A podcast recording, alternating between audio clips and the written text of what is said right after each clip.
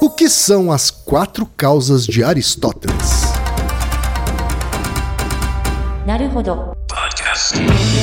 Bem-vindo ao Naruhodô, podcast para quem tem fome de aprender. Eu sou Ken Fujioka. Eu sou Altair de Souza. E hoje é dia de quê?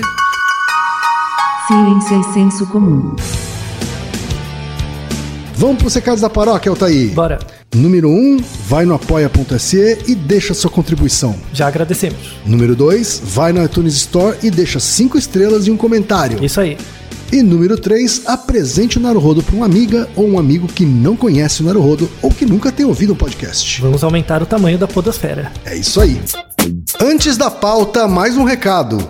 Naruhodô está abrindo espaço para os podcasts das Minas, porque representatividade é importante também na podosfera. O destaque de hoje vai para o podcast É Pau, é Pedra. Ouça o recado que a Débora Veiga Ruiz deixou para você, ouvinte do Naruhodô, e conheça o podcast É Pau, é Pedra. Eu sou a Débora do podcast É Pau é Pedra, um projeto colaborativo produzido pelos patrões do Anticast. Sendo patrão ou patroa, você já pode participar do É Pau é Pedra, seja gravando, montando pauta, editando ou como social media, como puder. Os temas dos programas são escolhidos em votação aberta no início do ano por toda a Cracóvia, que é o grupo de patrões do Anticast. Nossos programas não seguem uma linha temática, mas falamos sobre tudo: psicologia, esporte, política, cultura pop. E esses programas são revezados com temas espontâneos que vão sendo sugeridos durante o ano, os temas quentes. No mesmo feed do É Pau e Pedra, também temos vários spin-offs, como o Saque Feminista, que responde perguntas sobre feminismo, o VEG Responde, que responde perguntas sobre vegetarianismo e veganismo, tem também sobre RuPaul's Drag Race, que é o RuPaul's é Drag, e sobre o universo Harry Potter, que é o É Pau é Pedra Filosofal, tem também sobre política, o Feijoada Game Show e o Drops Políticos. E por contarmos com um grupo de pessoas com formações e experiências tão diversas, tentamos sempre trazer uma diversidade de pessoas para as gravações. E é por isso que apoiamos a iniciativa Mulheres Podcasters, por uma maior diversidade de gênero dentro da podosfera. Nós somos arroba é pau é pedra no Facebook, arroba o underline EPEP no Twitter e você ouve nosso podcast no soundcloud.com barra paupedra e também no Spotify e no Deezer. Altaí, hoje temos pergunta de ouvintes. Alguns ouvintes com curiosidades. Na verdade, esse, esse episódio é uma demanda, né? É verdade. É. É uma demanda dupla. É uma demanda repetida. Muitas vezes, em vários lugares, né? Porque a gente fala disso em vários episódios. Usa. A gente já tem um episódio onde a gente fala sobre isso de uma maneira um pouco mais alongada, que é o episódio 94, Isso. né? O episódio O que é teorema de Bayes e o que o horóscopo tem a ver com isso. né? Isso. Então é é um episódio que fala de teorema de Bayes, fala de horóscopo, explica as quatro causas, né? A gente resolveu então fazer um episódio específico sobre as quatro causas de Aristóteles. E dá um né? pouco mais de detalhes, né? É, e é também para ajudar esse episódio, esse tema a ser encontrado nas ferramentas de busca. tá. É verdade, porque as pessoas perguntam muito. Exatamente, as pessoas perguntam, elas vão, faz, vão procurar no, no Google, e aí, como o nome do episódio onde ele se encontra, que é o 94, não tem nada a ver com quatro causas de Aristóteles, né? Uhum. Então ele acaba não encontrando, tá? Então agora a gente tem esse episódio Isso. onde a gente vai falar exclusivamente sobre as quatro causas de Aristóteles. Isso Ele tem- mostra que é um é um resultado da fama, né? É. Tá aumentando a fama. Pois é, pois é. Essa dúvida, por exemplo, veio do Luiz Otávio Zahar, que é médico de 60 anos de Rio de Janeiro. Ela veio também do Tiago Santana dos Santos, que é baiano, engenheiro agrônomo pela Universidade Federal de Viçosa. Veio também do Juliano Van Melis, que pergunta inclusive sobre dicas de leitura sobre o assunto. Veio também da Luísa Barbosa, que é hoteleira em Curitiba de 35 anos. Tá? Para todos eles, a gente já falou para ouvir o episódio 94, tá? Mas a gente está gravando esse episódio sobre esse tema exclusivamente para ficar para a história. Isso. E também pra adicionar mais elementos, né? Dá pra explicar um pouquinho mais. E para ser encontrado pelo Google. Isso. Mas, mas dá pra falar um pouquinho mais do Aristóteles em si, né? Da É verdade, é verdade, Altair. Então vamos, vamos, vamos falar um pouco sobre Aristóteles e, e sobre as quatro causas, E- então, sobre o- o- metafísica, né? Ô, ô, Ok, antes, antes. Você já tinha ouvido falar das quatro causas do Aristóteles antes? É, de longe, assim, sabe? Mas antes, de desse, antes do Naruhodo. Quando você- eu, é, quando eu tinha, enfim, lido alguma coisa sobre metafísica. Ah, tá. Que aí veio, é, vieram. Hum. é, a obra de Aristóteles, né? Como um, um cara que, curiosamente, nunca usou a palavra metafísica. né, Isso. Mas que é considerado o pai da metafísica. É. Né? É um iniciador da- do campo. né? Né? Mas eu nunca tinha estudado as quatro causas. É, então, o livro chama Metafísica, Uhum. então não é um livro muito difícil de ler, tem umas partes mais enroladas, Uhum. mas os, os textos gregos de filosofia, eles não eram tão herméticos assim. Tanto é que tem gente que lê antes de dormir, tem Uhum. umas coisas mais, né? Tanto, não existia faculdade de filosofia na época, as pessoas só escreviam, né? Uhum. Faculdade de filosofia veio depois do Descartes, que aí começou a ficar enrolado mesmo. Kant escrevia difícil, de um jeito terrível. Hegel, nossa! Acho que, sei lá, tem que ter uma arte pra ler. Tem que fazer, por isso tem que faculdade- fazer faculdade de filosofia, pra poder aprender a ler as coisas. Aham. Nossa senhora! Mas o Aristóteles é mais tranquilo. É, é interessante falar que o Aristóteles grego, né? Ele vem de uma dicotomia, de uma briga intelectual com Platão. Tanto é que tem uma obra de arte, né? Clássica, que é a Platão e Aristóteles, um do lado do outro. Um apontando pra cima e o outro apontando pra baixo. Tá. Então eu vou explicar a teoria de cada um, aí você me fala qual deles está apontando pra cima e qual tá pra baixo. Essa imagem que, que você acaba de escrever, Altair, diz respeito ao quadro do renascentista Rafael, chama Escola de Atenas. Tá. Hã? Uma obra de 1510. É, então. Aí eu vou descrever cada uma das teorias, aí você vê quem tá com o dedinho pra cima e quem tá com o dedinho pra baixo. Certo. Tá? Platão e Aristóteles são duas escolas clássicas, assim, da, da filosofia grega. E é interessante porque o, eles apresentam o início de uma discussão que a gente falou num outro Naruhodo longo, né? Que é se existe uma ciência para além das exatas humanas biológicas, né? Que a gente coloca uma dicotomia presente, que é a di- a dicotomia entre descrever e explicar. Essa dicotomia começa neles, no Platão e no Aristóteles. Certo. Tá? Então, Aristóteles fala das causas. Né? Então, o que que é uma causa? Causa é uma resposta propos- é uma resposta a uma proposição do tipo porquê. O nome bonito da lógica é assim. Então, se eu tenho uma proposição e ela é do tipo porquê, eu tenho que ter uma causa. A resposta é uma causa. Então, se eu pergunto por quê, a resposta é uma causa. Tá? Certo. Tem gente que quer perguntar por quê, tem gente que não quer. Então, uma das pessoas que não gostava de perguntar por quê era o Platão. Né? Então, o, o Platão ele, ele partia de um princípio descritivo, ele não explicava nada. Não tinha porquê, tinha como. Né? Então, o Platão gostava muito da ideia de como. Então, quando eu criava uma teoria, a ideia da teoria, da teoria platônica é a, teo- a teoria descreve as coisas como elas são. Certo. Então, o, o ser, o ser é a teoria, né? Se o meu modelo tiver certo, então eu, eu criei uma teoria, né? E a teoria descreve a realidade. Ponto. Se o meu modelo tiver certo, são as pessoas que, tão, que estão erradas. Entendeu? Mas quem garante que minha teoria tá certa, né? Esse que é o ponto. Não, não, não. As teorias existem, as teorias estão aí, né? As teorias são algo do, do Deus, do, do, do- externo, né? Então as regras estão aí, e existem as teorias. Se o meu modelo tiver certo, quem tá errado é você. Tá. Tá? Então o que importa é o que eu tô pensando. O que importa é o meu mundo das ideias. Minhas, minhas ideias existem. Aqui o mundo falho, o mundo das pessoas não tem a mesma grandiosidade do mundo das ideias. Se eu conseguir ter uma ideia genial, é, se essa ideia estiver errada, quem tá errado é você. Certo. Tá? Essa é a perspectiva do Platão. Aristóteles olhava para aquilo e falou: não, né? Não, não é assim, né? Não tem essa coisa de ideia, não. A, a questão é: não- eu não sei o que é a natureza, não, não sei direito, mas eu tenho que fazer proposições do tipo porquê, para testar, né? Então eu, eu tenho que criar várias teorias, cada teoria um porquê, eu vou testar elas e ver qual delas descreve melhor. Dentre um conjunto de teorias que concorrem. Não tem aquela, ah, teoria. A ideia é que tem várias e a gente vê.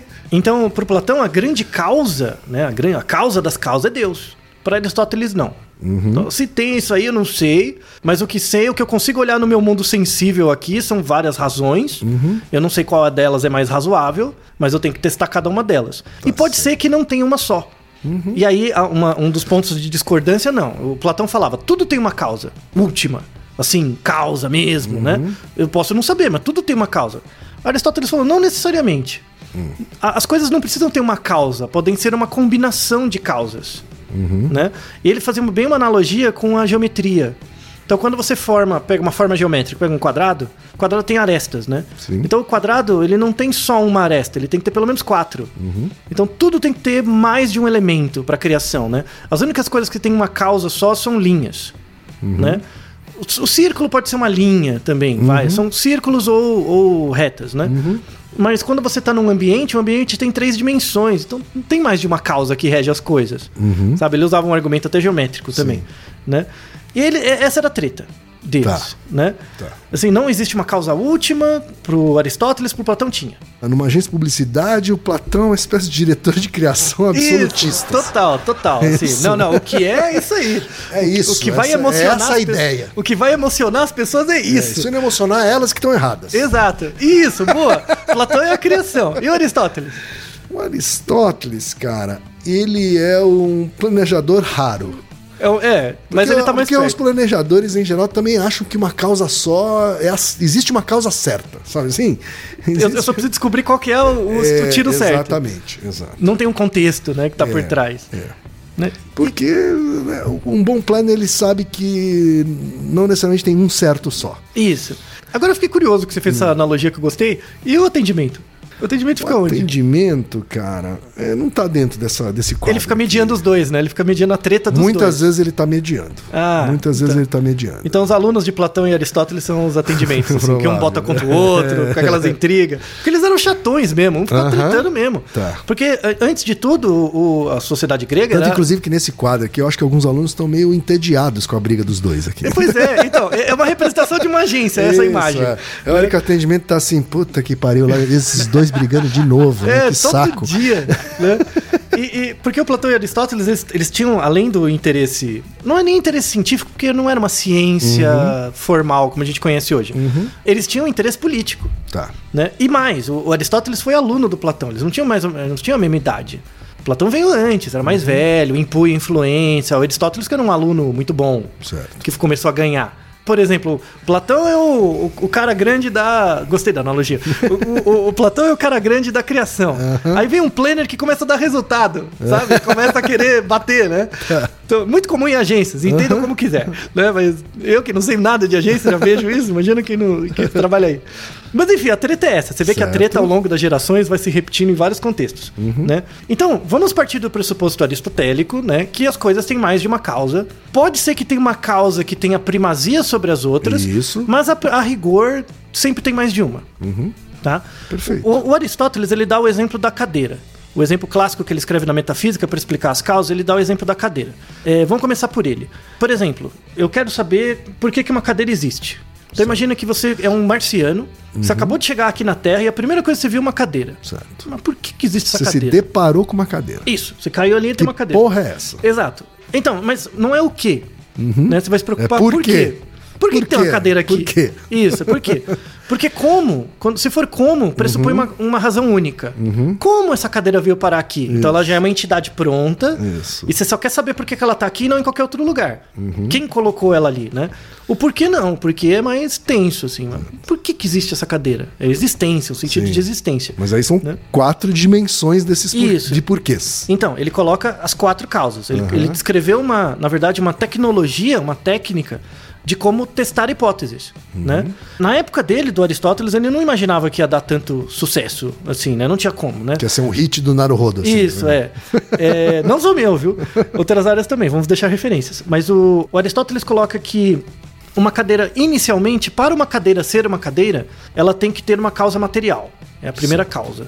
Então, por exemplo, uma cadeira é uma cadeira porque ela é feita de madeira, ela é feita de metal, tem, tem certas substâncias da Material no sentido Físico, literal, assim. físico, né? físico. Material. Qual, de que material é feito? Isso, físico mesmo. Então, Certo. se, se não existisse na, no mundo nenhum material Hum. que, seja, que fosse capaz de construir uma cadeira, as cadeiras não existiriam. Uhum. Você podia até imaginar ah, as partes da cadeira, mas não tem um material para fazer, logo ela não existe. Tá? Uhum. A recíproca não é verdadeira. Se eu tiver um toco de madeira, não quer dizer que eu tenho uma cadeira. Eu preciso moldar esse toco. Tá? Certo. Então, as cadeiras têm uma causa material que é a madeira. Mas não é porque eu tenho madeira que eu tenho uma cadeira. Uhum. Então, a causa material ela não é em si única Certo. precisa das outras. Uhum. Então já briga com Platão. Não, a causa existe a causa material última que é Deus. Deus cria as coisas, Deus plim, criou. Certo. Você já está na sua integralidade. O Aristóteles não. Não, não, não, não. Não é, por exemplo, não é porque você tem um corpo que é você. Tem outras coisas além disso, tá? Sim. Então, as cadeiras são cadeiras primeiro porque elas são feitas de madeira, tá? Mas o fato de eu ter madeira não quer dizer que eu tenha cadeira. Aí você vai para o segundo nível de causa, que é a causa formal. Certo. Então imagina que eu tô vendo um toco de madeira. Potencialmente tem uma cadeira. Eu posso moldar esse toco do jeito que eu quiser. Se eu pegar o toco, começar a cortar ele, fazer o encosto, o assento, os pés da cadeira, eu vou estar fazendo as partes da cadeira. Sim. Então imagina que eu moldei aquele toco e fiz os pés da cadeira, coloquei, fiz os- o assento, o encosto, fiz todas as partes. Só que eu não montei. Tá. Eu só fiz as partes e coloquei em cima de uma mesa. Tá? Eu tenho a cadeira? Não. Não. Você só tem as partes Sim. Ainda você só tem a causa material, que é só a madeira. Eu fiz objetos de madeira. Né? A partir do momento que eu coloco esses objetos de uma forma lógica, aí eu tenho a causa material formal da cadeira. Tá? Hum, tem a ver com Com a configuração. organização. Então, por exemplo, se eu montar a cadeira e colocar um pé pra cima e um pra baixo, a cadeira não tem causa formal. Ela tem a material, mas não é formal. Não vai servir como cadeira. Né? Então, a forma diz respeito à ordem das partes. né? Tem que estar organizadas num sentido lógico. Se eu tenho a madeira, fiz as partes e organizei essas partes num sentido, tem que ter alguém que organizou, não tem? A, cadeira não nasce em árvore, a cadeira não aparece do nada. Isso. Né? Para você pe- Alguém ou algo fez aquilo. Isso, tirou a causa formal da causa material. Quem? Pode ser, por exemplo, um carpinteiro. Isso, o carpinteiro. Então o carpinteiro é a causa eficiente. O carpinteiro é aquilo que dá movimento à causa material e organiza as partes no sentido de gerar algo. Porque, de novo, pensa o toco de madeira. O toco de madeira podia virar qualquer coisa. Por que, que ele virou uma cadeira? Porque teve alguém, teve uma energia que transpôs, que movimentou aquele toco para gerar uma cadeira, Sim. ao invés de qualquer outra coisa. Quem fez isso, quem deu esse senso de ordem, foi o carpinteiro. Então ela é a causa eficiente. Certo. É o que deu eficiência para a madeira virar a cadeira. A causa eficiente. Então, eu tenho a madeira, tenho as partes, isso foi juntado por um carpinteiro. Então, tenho a causa material, formal e eficiente. Aí, a última causa é a causa final. Que é, para que, que serve? Em sentido último, para que, que serve uma cadeira? Que é o propósito. O propósito. É o propósito. Isso, qual Sim. é? se- Alguém se sentar. Isso, alguém sentar.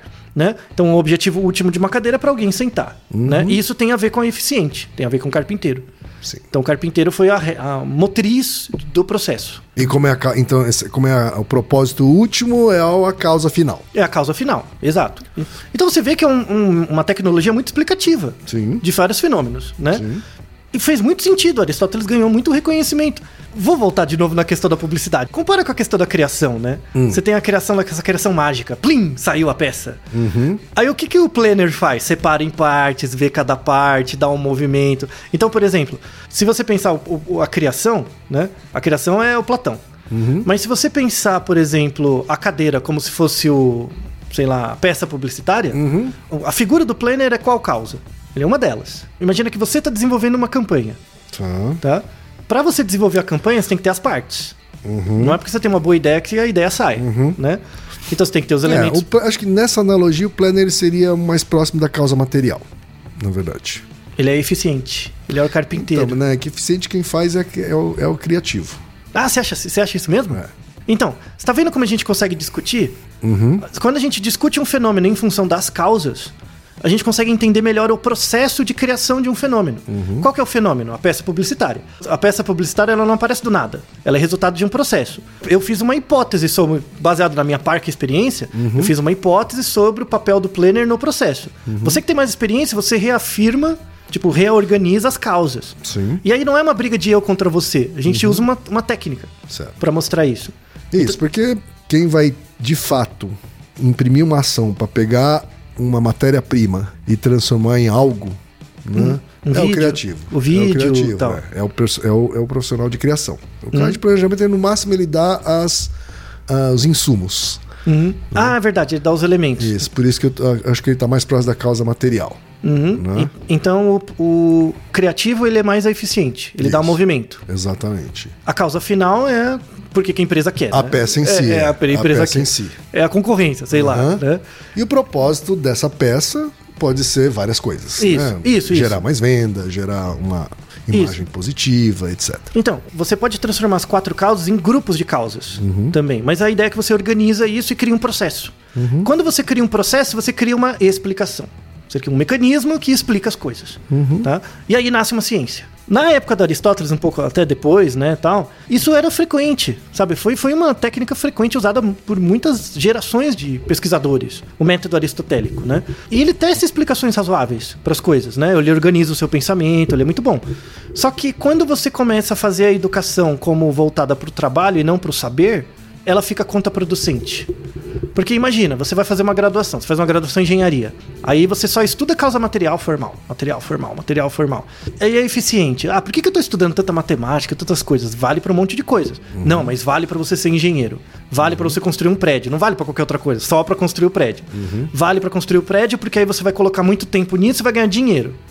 Entendeu? Então, existe uma ideologia por trás, uma ideologia da educação por trás disso, que meio que fez com que as causas, quatro causas acabassem deixassem de ser uma técnica válida. E aí virou uma coisa curricular.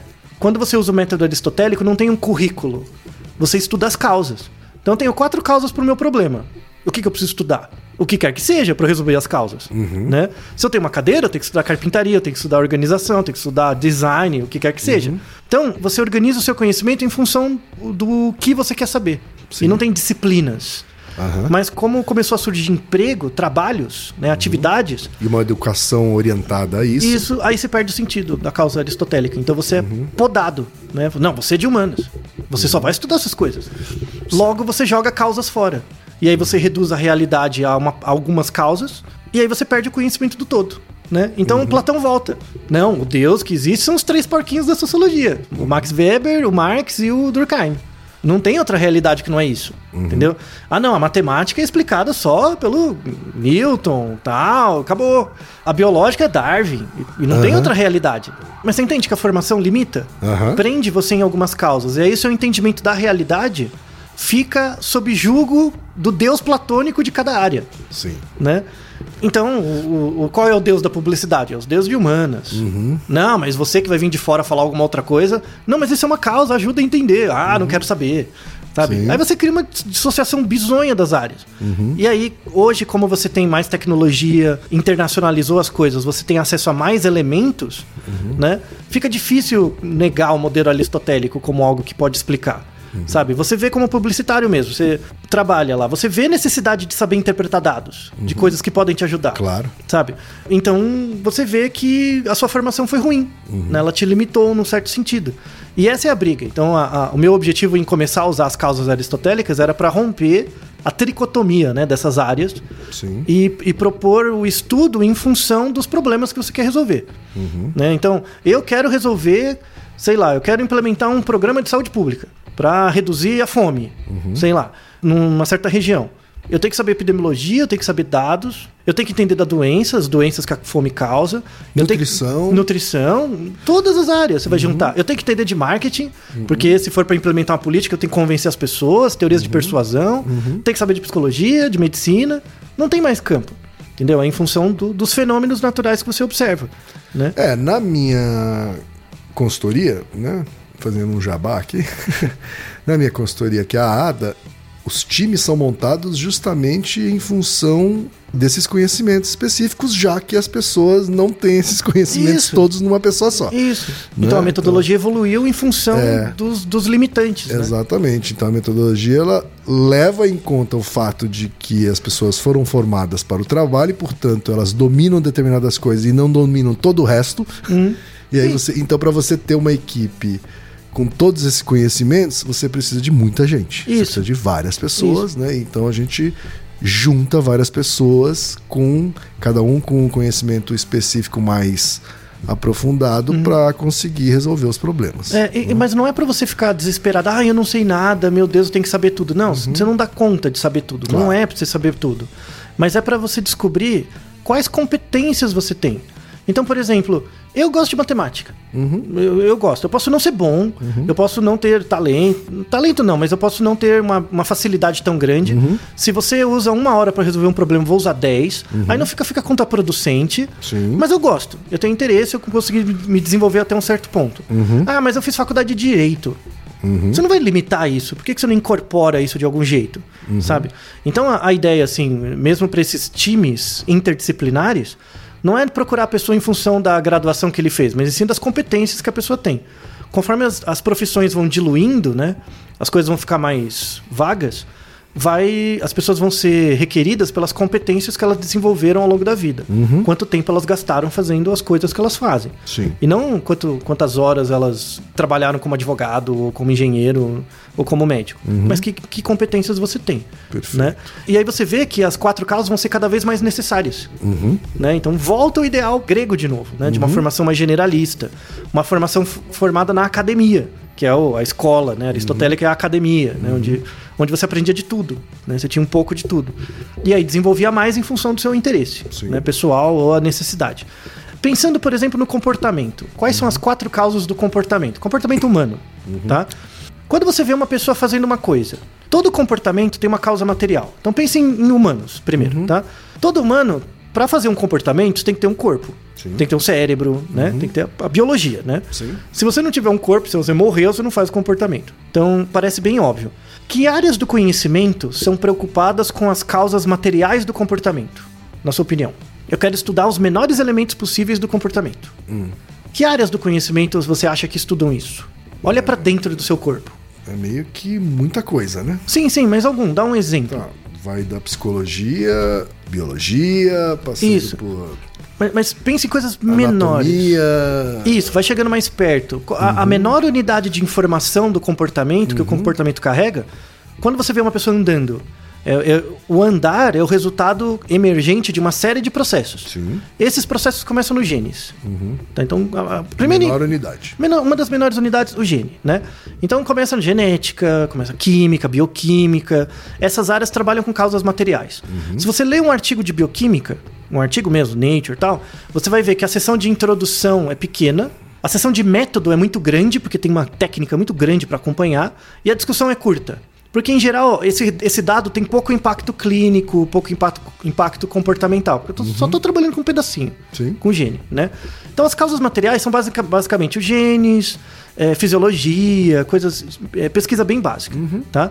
Aí a gente vai para a causa formal do comportamento. Então, eu tenho seus genes, seus genes se agrupam de um certo jeito, Certo. né? Eles se transformam em vias. Então, os genes codificam proteínas que ativam hormônio, que ativa vias neurais.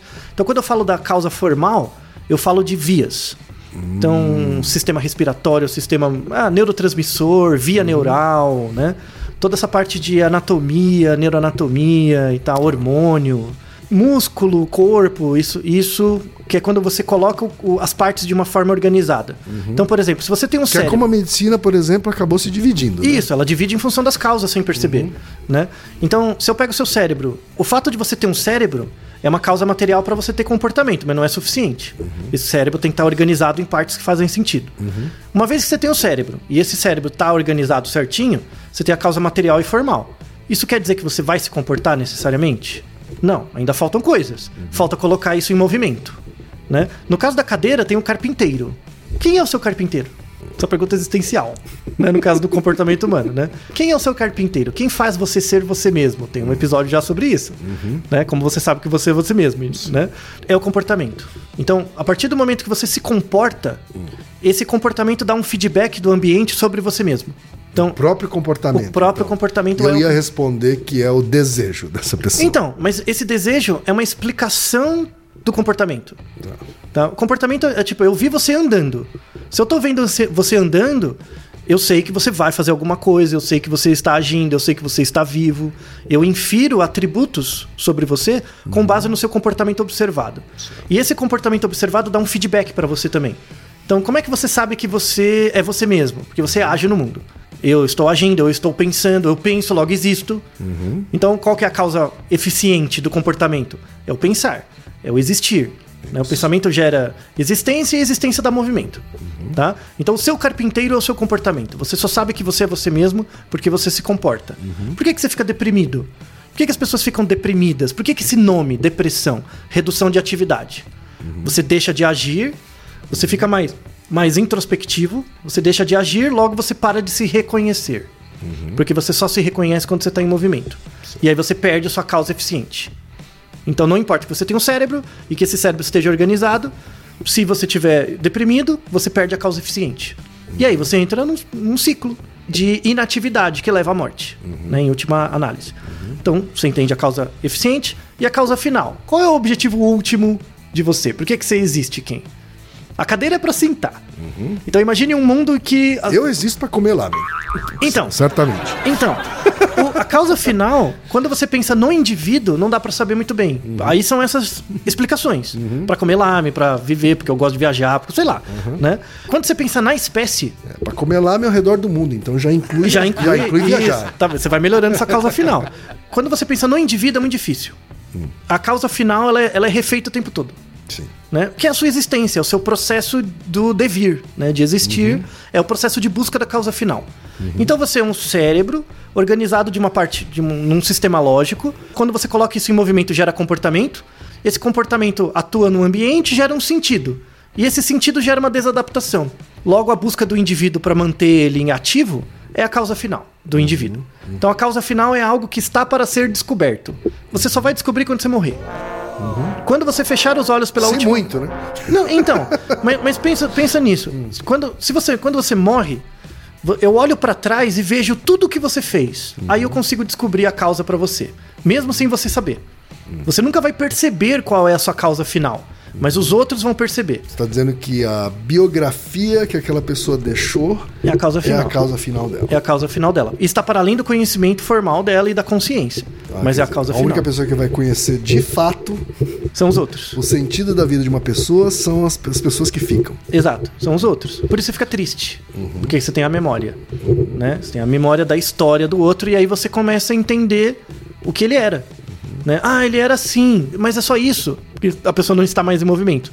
E é daí então a necessidade, o desejo do ser humano de, de- de se manter imortal de alguma forma. Isso, exato. É Deixar um buscar causas finais. Buscar de- causas finais. Para que Inclusive- ele tenha algum controle de como ele vai ser percebido com o sentido daquela vida pelas outras pessoas que Exato. ficaram. Essa é a teoria do Sartre. A teoria do, do existencialismo, ah, o, exist- o existir é a busca da causa final. Né? Só que isso olhando para o indivíduo, né? Para cada indivíduo tem a sua causinha final. Sim, sim. Quando você olha para a espécie humana, tem uma causa final definida, que é a seleção natural. Certo. A evolução A da espécie. sobrevivência da própria A espécie. solução é isso. Então, ah, eu não, eu não fico fazendo as coisas pensando na seleção natural. Não. Você pensa na sua causa final. Mas, em média, seus comportamentos são regidos por princípios ditados pela seleção natural. Sim. O problema, se você. Quer dizer, até porque a grande maioria das pessoas tem como objetivo continuar vivo. Vivo, isso.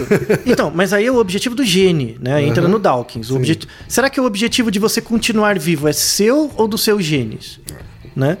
E... Mas pro gene não importa. Porque a Exato. ideia é que você tenha pressão Exato. seletiva para se reproduzir.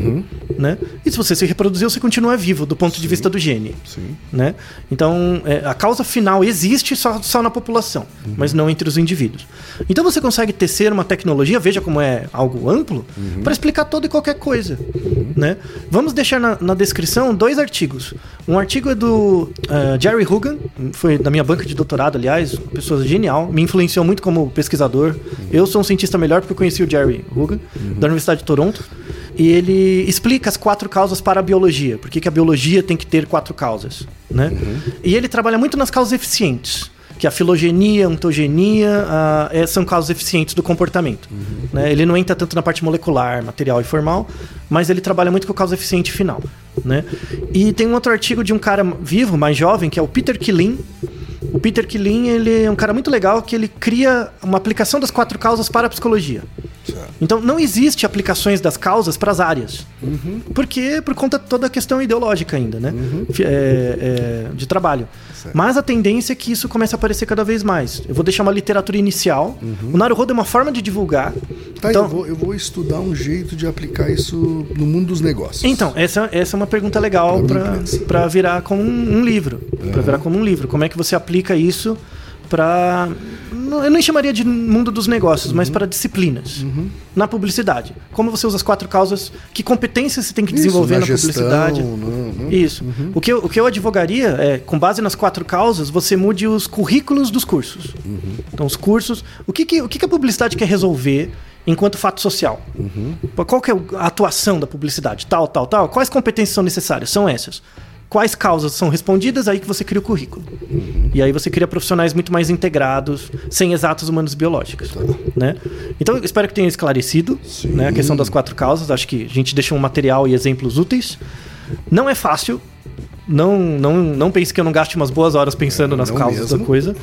Há discussão. Lembra que eu propus umas quatro causas, você já rebateu. Há discussão. Mas pelo menos a gente tem elementos para discutir na mesma régua. Sim. Então, discuta com seus amigos.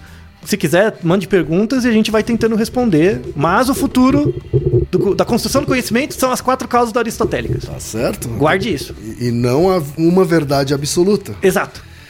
Então, pra encerrar, voltamos Ah, é. ao quadro do Quem Rafael. pra... Isso. Quem, quem está com o dedinho para cima? Platão, Ah, obviamente. e dedinho para baixo? Né?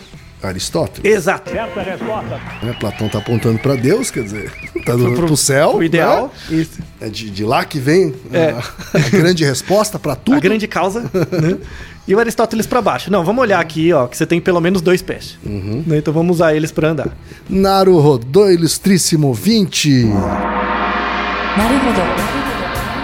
Você sabia que pode ajudar a manter o Naru Rodô no ar? Ao contribuir, você pode ter acesso ao grupo fechado no Facebook e receber conteúdos exclusivos. Acesse apoia.se barra Podcast. E você já sabe, aqui no Naruhodô, quem faz a pauta é você. Você tem alguma pergunta pra gente ou quer comentar algum episódio? Escreva para nós. podcast@naruhodô.com.br. Repetindo? podcast@naruhodô.com.br. E lembre-se, mande nome completo, idade, profissão e a cidade de onde você está falando. É isso aí. Naruhodô. Esse podcast é apresentado por b9.com.br.